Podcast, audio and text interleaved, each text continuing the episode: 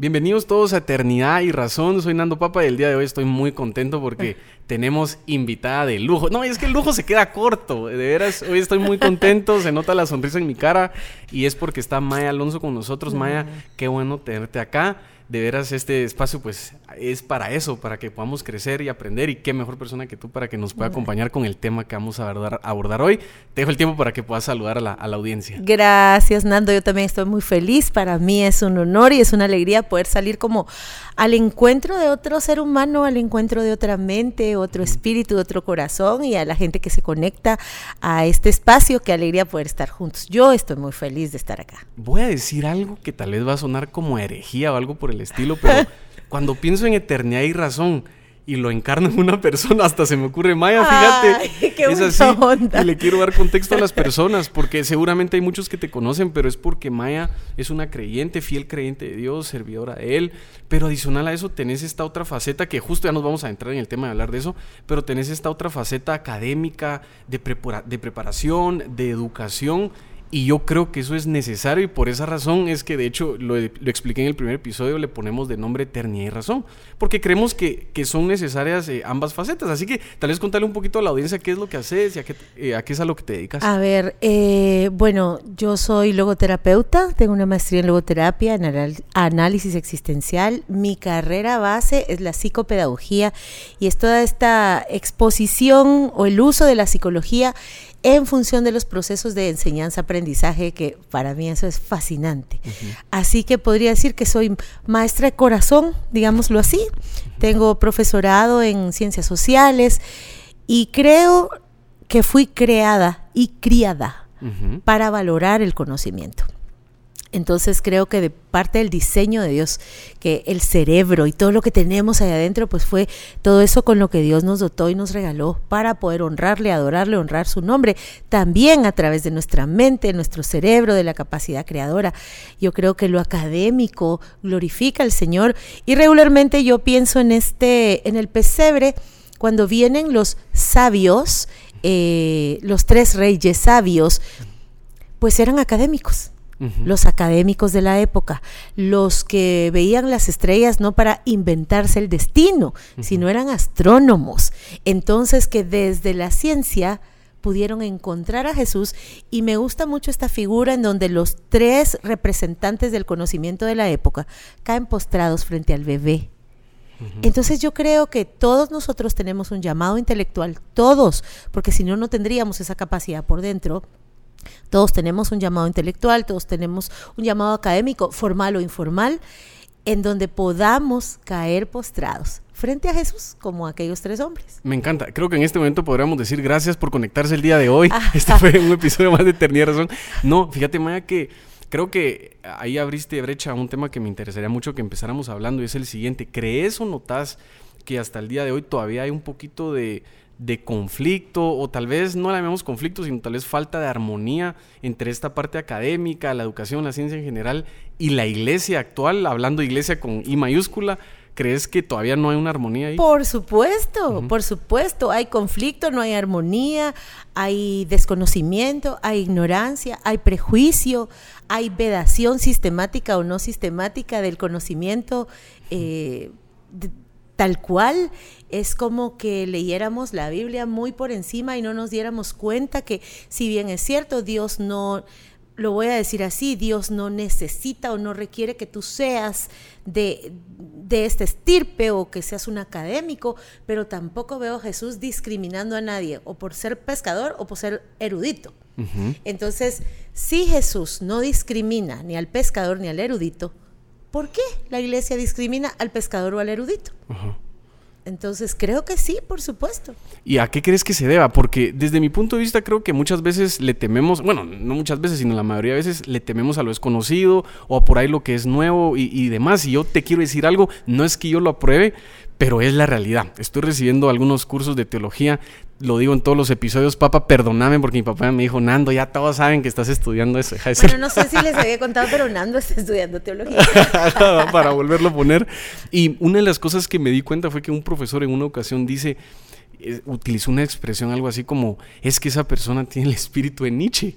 Entonces, a mí me dio mucha risa porque de alguna manera creo yo que esa frase ejemplifica mucho cómo se sataniza a veces el conocimiento como tal, como, como, es decir, es cierto que él tenía, Nietzsche, por ejemplo, tenía ciertas ideas o ciertos em, juicios hacia, hacia la iglesia en general o hacia el cristianismo, pero eso no significa que ya puedas expresar de forma verbalizada como tal el espíritu de Nietzsche. Entonces, a mí lo que me dejó en mi mente fue, creo que a veces así somos un poco con el tema de la, del conocimiento y de la educación como tal desde el punto de vista eclesiástico. Bueno, yo creo que eso podría tener diferentes respuestas. Vámonos como desde lo básico y ubiquémonos en la emoción miedo. El miedo me trae un mensaje y el mensaje es ponte alerta, puede haber una amenaza. Y la palabra amenaza creo que está muy bien que nos detengamos a analizarla. Si yo me siento amenazado por el ateísmo, ¿qué, dice eso? O sea, ¿qué dice, eh, si yo me siento amenazado por la diferencia, si yo me siento amenazado, ¿la amenaza a qué, de qué, por qué, para qué? Eh, yo creo que por ahí. Luego, que hay una pérdida, ¿saben? Que la iglesia no ha sido, a veces creo que como iglesia creemos que somos otro mundo. Y en realidad somos parte de ese mundo que Dios amó tanto, que envió a su Hijo único. Entonces, a veces nos ponemos con esta superioridad que no es ni, ni académica ni moral. Entonces, ¿de dónde nos sale? Em, bueno, esta superioridad en donde creemos que nosotros somos un tema aparte, un caso aparte. Pero cuando vemos los, los estudios de la estadística, cuando una estadística dice los hombres latinoamericanos, las mujeres, los adolescentes, ¿por qué cree la iglesia que no se trata de ellos? ¿Por qué cree que no? Seguro nosotros no estamos en esas estadísticas. Entonces creo que ha habido en nuestra mente, e, en nuestra formación quizás, sería de repensarlo, como una separatidad entre nosotros y el mundo cuando nosotros hemos sido parte de este mundo y conforme los tiempos van cambiando y van proponiendo, también la iglesia van cambiando y va proponiendo porque la música que hoy suena en nosotros tiene más que ver con nuestro tiempo que la música que sonaba en el tiempo de Lutero. O sea, hay cosas que la iglesia sigue, sigue viviendo, no en el sistema del mundo, en el planeta Tierra, pues. En el planeta Tierra. Número tres, podríamos decir que seguimos teniendo mucho pensamiento mítico y eso obedece, creo yo, podría ser a dos razones. Número uno, nuestro cerebro es eminentemente creador y necesita información y está diseñado para llenar los espacios en blanco. Se los voy a decir en otra versión. A veces lo que mi cerebro no sabe, se lo inventa. Entonces, esa sería otra. Por otro lado, tenemos mucho pensamiento mítico como humanidad. De verdad, lo que el hombre no tenía una explicación real, clara, comprobada, precisa, si es que podríamos tener alguna de esas, bueno, pues se lo inventaba. Y ahí empieza toda esta tradición oral mítica. Creo que la iglesia cristiana también tiene su tradición oral mítica y va de generación en generación y a veces en degeneración. Sumado a esto, que en algún momento y conforme vamos creciendo como iglesias y se van dando ciertas doctrinas, empiezan a a hablar en contra de todo conocimiento que no fuera el de Dios, voy a decir entre comillas. Quiero citar a un amigo mío eh, que es psicólogo también, él es psicoanalista, es teólogo, se llama Jairo Namnum, y él decía, toda verdad es una verdad de Dios, porque cualquier verdad que cualquier persona descubra, Dios se la ha revelado. Así es, entonces no pregunto quién dijo eso, pregunto, es verdad, como en el caso de Nietzsche. Nietzsche decía, quien tiene un porqué para vivir encontrará el cómo. Yo no puedo venir y decir, como Nietzsche no cree, como yo creo, eso está equivocado, porque a todas luces es cierto. Su propuesta es real y verdadera y tiene un punto. Entonces yo creo que por ahí nos hemos quedado rezagados. La iglesia, tal cual siempre fue precursora del arte, de la ciencia. Eh, hay una cantidad de científicos creyentes, pero luego empezamos como a desaparecer del mapa cultural. Y cuando usted desaparece del mapa cultural, desaparece su pensamiento, desaparece su arte, desaparece su propuesta. Y entonces empieza a darse esta idea entre que fe y ciencia no pueden habitar juntas cuando la Biblia nunca me lleva a eso. La Biblia me lleva a adorar con todo y en todo. La Biblia me lleva desde el Génesis al comienzo de la civilización, al arte, la elaboración de instrumentos musicales. Eh, de hecho, Daniel y sus amigos llegaron a Palacio a esa función por su formación académica, por sus habilidades. Entonces yo veo de pronto que ahí todavía parte de la iglesia, pero no quisiera hablar de la iglesia como una conciencia colectiva, sino más bien como una responsabilidad individual. Sí, claro. ¿Y sabe qué? Terminaría con esto, porque es más cómodo no saber, es más cómodo no estudiar, es más cómodo no esforzarse, es más cómodo no tener que empezar una carrera universitaria y terminarla, es más cómodo no profundizar, es más cómodo ser simplista, es más cómodo es, más cómodo eh, pedir la versión light de los libros porque mi cerebro no procesa nada más sino light. Es más, en fin, no, mejor un saludo, sigo hablando. Un saludo especial a todos los que en algún momento utilizaron el rincón del vago porque es muchísimo más cómodo ir a buscar esas fuentes. Pereza, pereza existencial, pereza, pereza de la mente, pereza espiritual, pereza académica, pereza.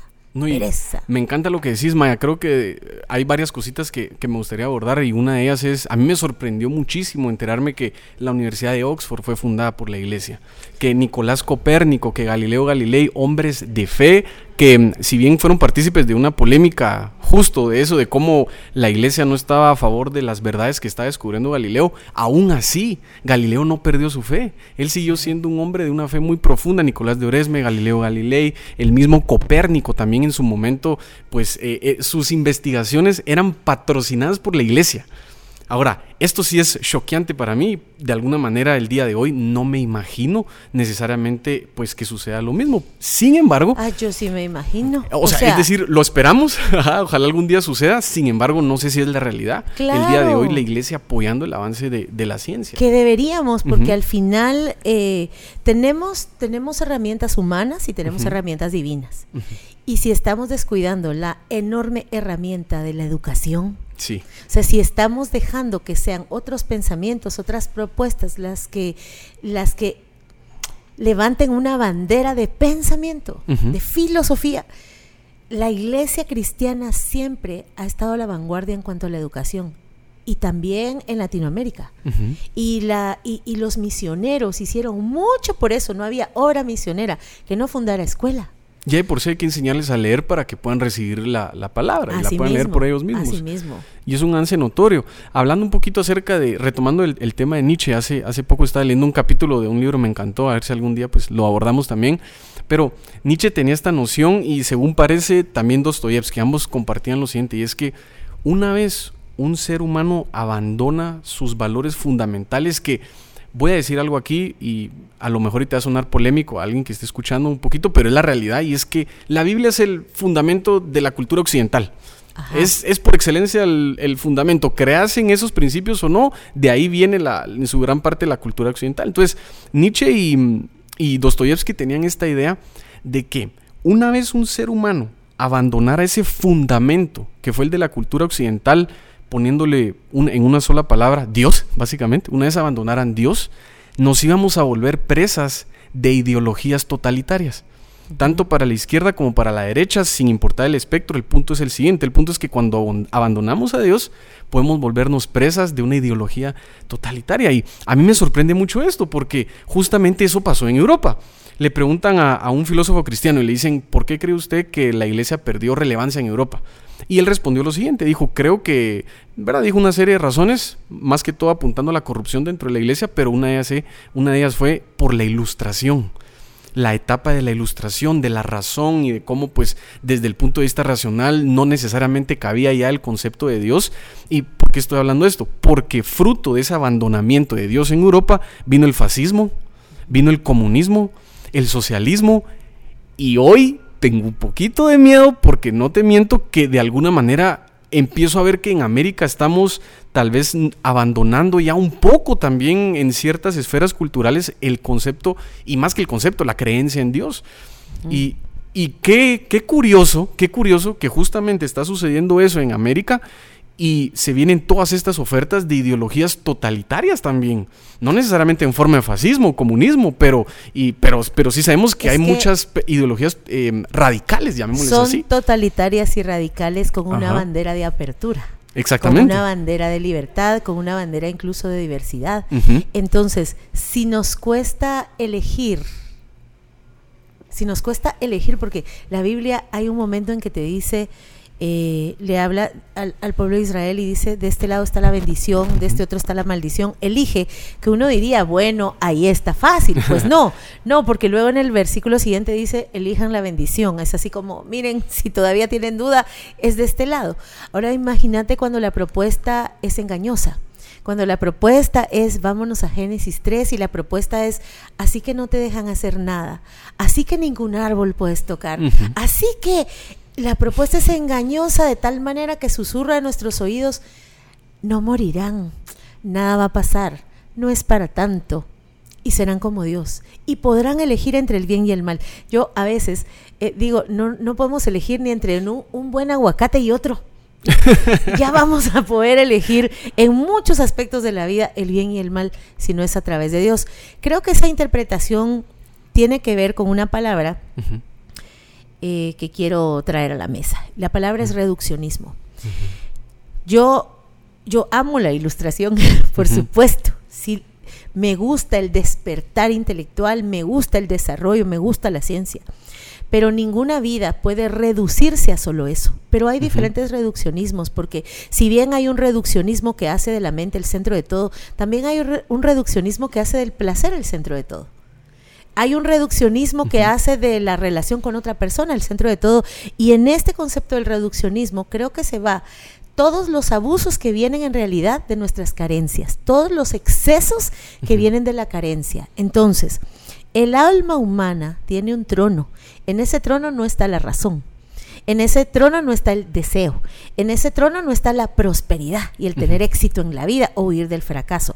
En ese trono no puede estar otra persona en ese trono está Dios. Creo que el asunto es complicado cuando en el trono del alma humana hay un libro en lugar de Dios, hay un billete en lugar de Dios, hay un hijo en lugar de Dios.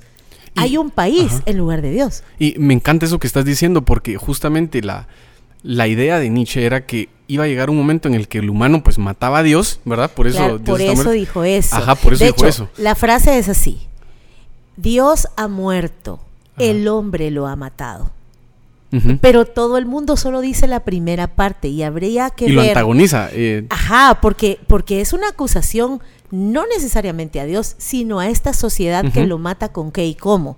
Pero para eso hay que leerlo. No, y justamente retomando eso, él justamente expresó eso y su idea era que entonces el ser humano iba a llegar a desarrollar esta capacidad racional de mm, crear toda una serie o una jerarquía de valores que le permitieran comportarse de, determinada manera y que iba a ser el, superhombre. Porque igual si renuncias a la ley, a la ley moral que escribe Dios en tu corazón, te tenés tú que inventar una. Exactamente. Y ahí es en donde viene lo delicado de ahí es de donde surgen todas estas corrientes de pensamiento, todas estas ideologías que de alguna manera vienen a ser nocivas. Y sabes qué es lo que más me preocupa, que a veces el creyente las comparte, las digiere y evangeliza en pro de eso, porque lo he visto en las redes sociales. Ahora, quizá todo esto para aterrizar ahora un poquito más en algo y es necesitamos las escrituras tenemos una urgencia. O sea, yo casi me conmuevo cada vez que vuelvo a pensar en eso porque digo yo, si tuviéramos nuestro fundamento sólido,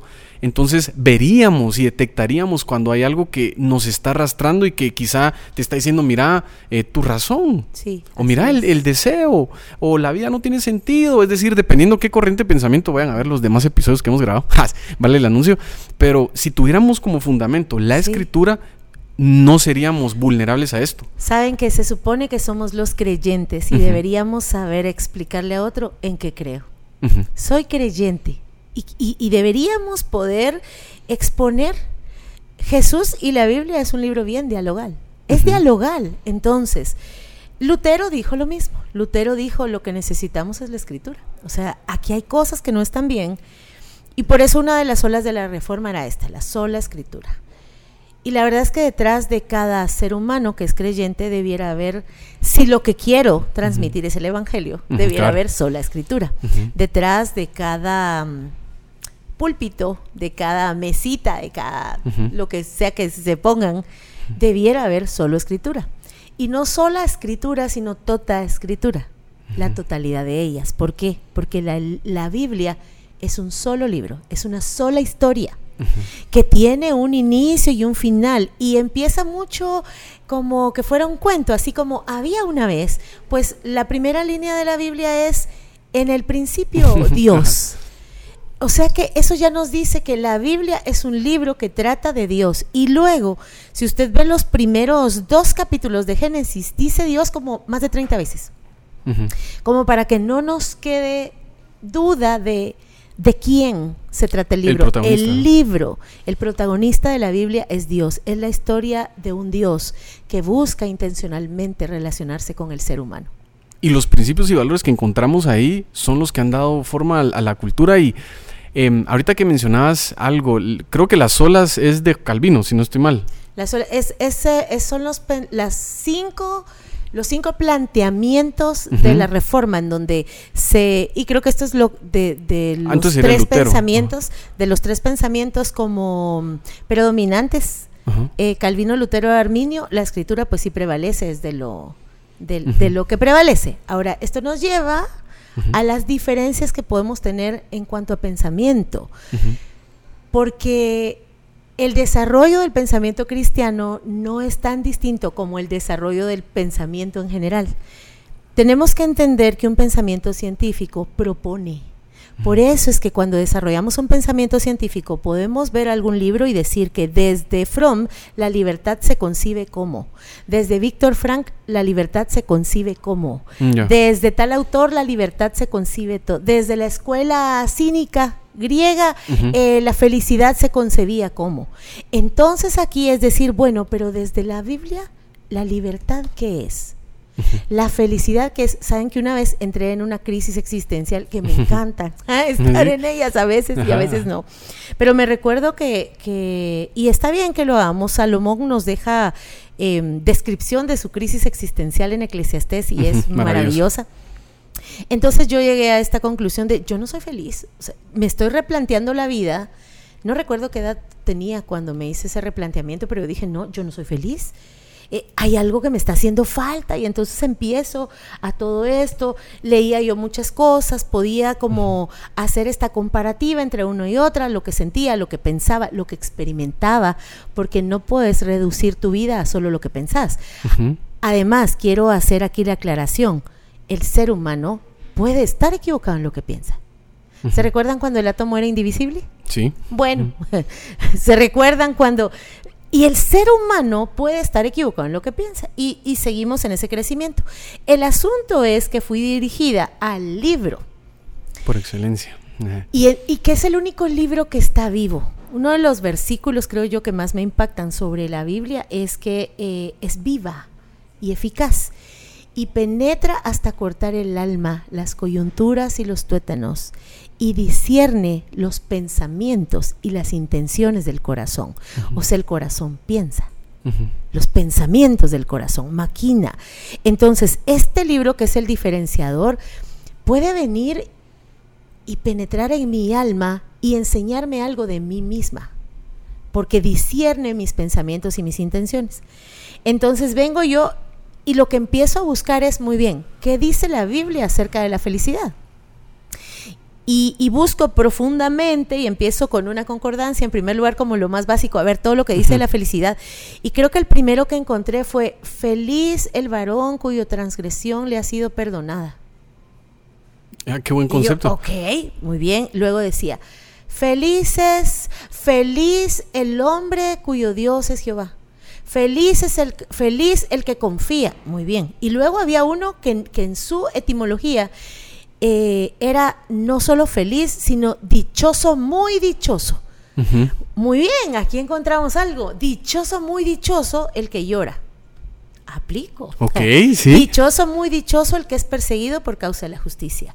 Dichoso, muy dichoso el que se dedica a ser pacificador. Dichoso, y saben una cosa, Así que mi, lo que tenía que ser remendado era mi concepto de felicidad. Lo que tenía que ser replanteado y repensado era cómo yo estaba interpretando la felicidad. Porque según el libro, mi pecado, mi transgresión había sido perdonada y eso era suficiente para ser feliz. Wow. Entonces, eh, creo que desde ahí es que tenemos que eh, No, y- empezar a verlo. Y ese fue tu viaje, fue tu viaje Ajá, personal, pero estoy seguro que alguien está escuchando y quizá no tiene una duda existencial, sin embargo siente culpa, qué sé yo, o, o tal vez no necesariamente estás experimentando algo negativo como tal, sino solamente sentís que hace falta algo. Sí. Eh, la, la respuesta está en la escritura y quizá te quizá voy a retomar un poquito de algo que mencionaste anteriormente porque sos como una máquina de balas así ta ta ta ta ta ta ta, ta, entonces voy a regresar unas 10 balas atrás de los bombazos que tiraste y es em, acerca de la del conocimiento que debemos de tener acerca de nuestra fe. Hace poco estaba leyendo un documento y este documento lo que intentaba hacer era darte herramientas para que tú puedas explicar las principales preguntas de la humanidad, ¿verdad? tales como por qué por qué hay algo, por qué de la nada hay algo. Esa es una. Eh, ¿Cómo explicarías desde tu fe eso? ¿O cómo explicarías desde tu fe la naturaleza humana? ¿Cómo explicarías desde tu fe la existencia o la no existencia de Dios y lo bueno y lo malo? Y quizá para ir ya, ya cerrando este episodio, lo, eh, y bueno, y luego te doy el tiempo para tus conclusiones, es que sería bueno que uno se hiciera el siguiente ejercicio. ¿Cómo le explico mi fe a alguien que no cree en Dios? ¿O cómo le explicarías tú a alguien que verdaderamente no cree en Dios, viene de otro país, donde la cultura simple y sencillamente no saben ni quién es Jehová ni Jesús? ¿Cómo le explicarías tu fe a alguien más? ¿Te sentís en la capacidad de poderlo realizar? ¿Te sentís en la capacidad de poderlo explicar y ponerlo en eh, y articular? No, no de forma compleja, quizá no te estoy diciendo que tienes que ser teólogo, pero sí sería bueno este ejercicio de pensar, ¿será que yo le puedo explicar mi fe a alguien más? Porque si ni siquiera entiendo qué es lo que yo creo, entonces es como, o por lo menos no tengo la más mínima noción de, de dónde, cómo respondo yo a estas grandes interrogantes, creo que voy a ser víctima y voy a ser vulnerable de cualquier respuesta que se ofrezca allá de, afuera. de sincretismo. Entonces Ajá. le mezclo a lo que medio entiendo, lo que medio entiendo de otras cosas. ¿verdad? Yo creo, vamos a ver, voy a tratar de responder todo lo que dijiste. Bueno, en primer lugar, yo creo que tu ejercicio va más a la clarificación propia de qué es lo que creo. ¿verdad? Por ejemplo, creo que todos debiéramos saber de qué se trata el Evangelio. ¿Cuáles son las bases? ¿Salvos de qué? ¿Hacia dónde apunta la escritura? Por ejemplo, todo el Antiguo Testamento apunta a la cruz, ¿verdad? Dirigiéndonos a Jesús. Eh, luego todo el Nuevo Testamento nos apunta de regreso a la cruz, mm, recordando lo que Jesús había hecho, porque lo más lindo del Evangelio es que no necesita de mí, No necesita de mi esfuerzo, porque de Génesis a Apocalipsis no hay héroes y nuestra mente quiere buscar héroes. Y el Evangelio es la contracultura del, del heroísmo. En todo caso hay un héroe y es Jesús. Exacto. O sea, pero el Evangelio debiera y habría que replantearse si de hecho lo que predicamos, lo que compartimos, lo que hablamos es la contracultura del heroísmo humano, Que en realidad se llama humanismo. Y también creo que caemos mucho en antropomorfismo y hablamos de Dios como que so- como que fuera ser humano y solo eso. Por eso creemos que podemos impresionar a Dios. Porque solo somos humanos. Entonces, la más grande referencia que tenemos acerca de Dios, lamentablemente se basa en nosotros cuando no somos bíblicos. Sabe que los, los griegos hacían una, pero no, fue- ha- hacían una mm, crítica que decía, hablando del antropomorfismo, que decía si los leones tuvieran un dios, tendría melena y garras. Ah. Con esta tendencia a que en lugar de querer ser más como Dios, a veces pareciera que queremos que Él sea más como nosotros. Bueno, em, por otro lado, creo que tiene que ver también con el desconocimiento de las escrituras, de los tiempos. La Biblia, la Biblia se interpreta a sí misma. Hablemos de hermenéutica e interpretación. El desconocimiento en general que tenemos de géneros literarios. No es lo mismo leer una poesía que leer una historia. Eh, incluso para la vida cotidiana, usted si lee una poesía, como que leyera una lista de supermercado, usted le quita belleza, le quita sentido al significado, ¿cierto?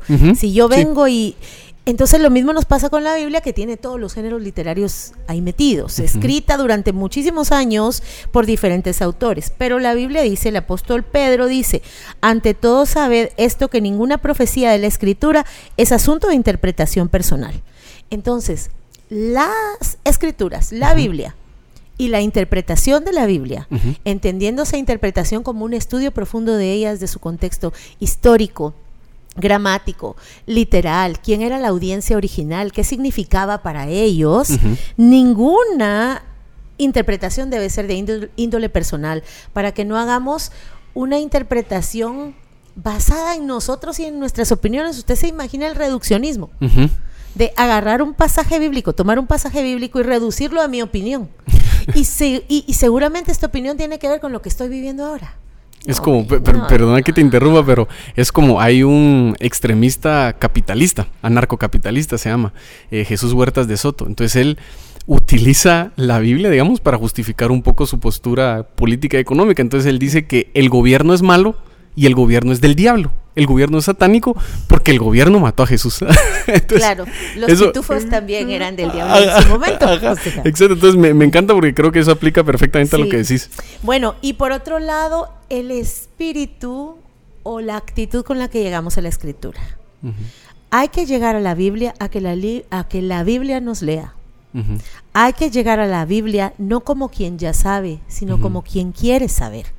Hay que llegar a la Biblia no como un libro de texto, sino como un libro de relación. Yo voy a la Biblia a encontrar a Dios y a que la Biblia me diga algo de mí misma. Saben que Jesús habló muchas veces porque Jesús decía, escudriñen las escrituras, ¿por Porque tenemos en la Biblia lo que nadie de la Biblia tuvo. Biblia. exacto. Eh, bueno, y por otro lado, y con esto cerramos este primer, eh, este primer eh, episodio. Habían dos hombres, se recuerdan, Camino de Maús. Creo que es una de las cosas más lindas que podemos ver en la Biblia y cómo Jesús, cuando empieza a hablar con ellos y ellos no lo reconocen, Jesús lo que cita es la escritura. Y dice que Jesús les empezó a hablar desde Moisés, hablamos del Pentateuco, hasta los profetas, todo lo que la escritura hablaba de él. O sea, la Biblia es Dios presentándote a su Hijo, en cuyo sacrificio tenemos toda la esperanza que vamos a necesitar y toda la suficiencia. De ahí se basa el mensaje de la gracia, de tal manera que mis esfuerzos no son ni suficientes, ni requeridos, ni necesarios. Así entiende mi alma, mi espíritu, mi mente y todo que no es una cuestión de esfuerzo, sino es una cuestión de rendición. Pero creo que quisiera terminar con esto. Ellos no le conocían, pero en algún momento, y quiero leerlo tal cual, ellos mismos se preguntaron, porque hasta que al fin conocieron, eh, se dieron cuenta que era Jesús, ellos se preguntaban, ¿acaso no ardía en nuestro corazón algo cada vez que él citaba las Sagradas Escrituras? Y yo creo que eso es Nando que no arde en nuestro corazón nada cuando nos acercamos a la Biblia. Por eso no sabe distinguir entre una buena mm, disertación, un discurso motivacional, una herejía o la palabra, porque estamos tan insensibles y vedados, como dice esta escritura, y los invito a que la busquen, está en Lucas, creo, no recuerdo bien. El tema es qué arde en mi corazón cuando abro la escritura. ¿Hacia dónde se va? ¿Qué descubro de mí y de Dios? Porque el gran problema es que no arda nuestro corazón al escuchar las escrituras y que teniendo a Jesús a la par o teniendo la historia de Dios y de Jesús en la mesa de noche o en el teléfono, no arda nuestro corazón ni por abrirlo ni cuando lo abramos. Creo que eso sería lo peor que podría pasarnos en cuanto a la escritura.